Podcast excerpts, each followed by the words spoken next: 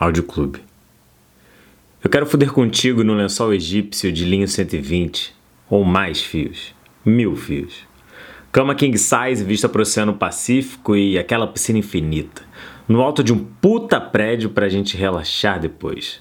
À noite, as luzes lá embaixo acesas e os nossos gemidos ecoando pela cidade.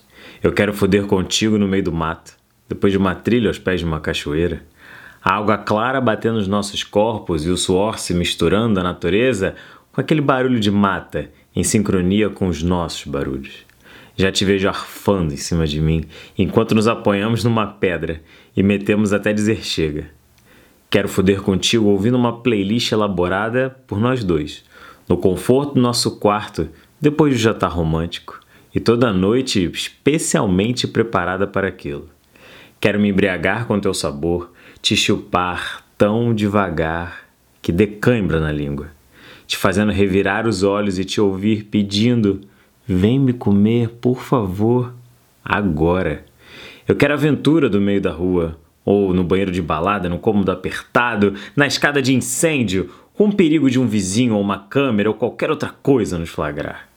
Quero aquela punheta no carro, enquanto eu dirijo, o sexo no banco de trás e a corrida sem roupa, até uma praia, para continuarmos tudo na areia, feito aquela novela em que os personagens faziam amor debaixo da chuva, lembra? Quero a mão atrevida no cinema escuro, a roçada gostosa na meia-luz da balada, os bilhetinhos pornográficos no restaurante, além das mensagens provocadoras de celular. Quero derramar uma garrafa de champanhe no teu corpo e ficar bêbado de prazer. Ou te passar uma tigela de açaí e tirar tudo com a língua. Quero também me servir ao teu gosto e dar vazão às tuas fantasias.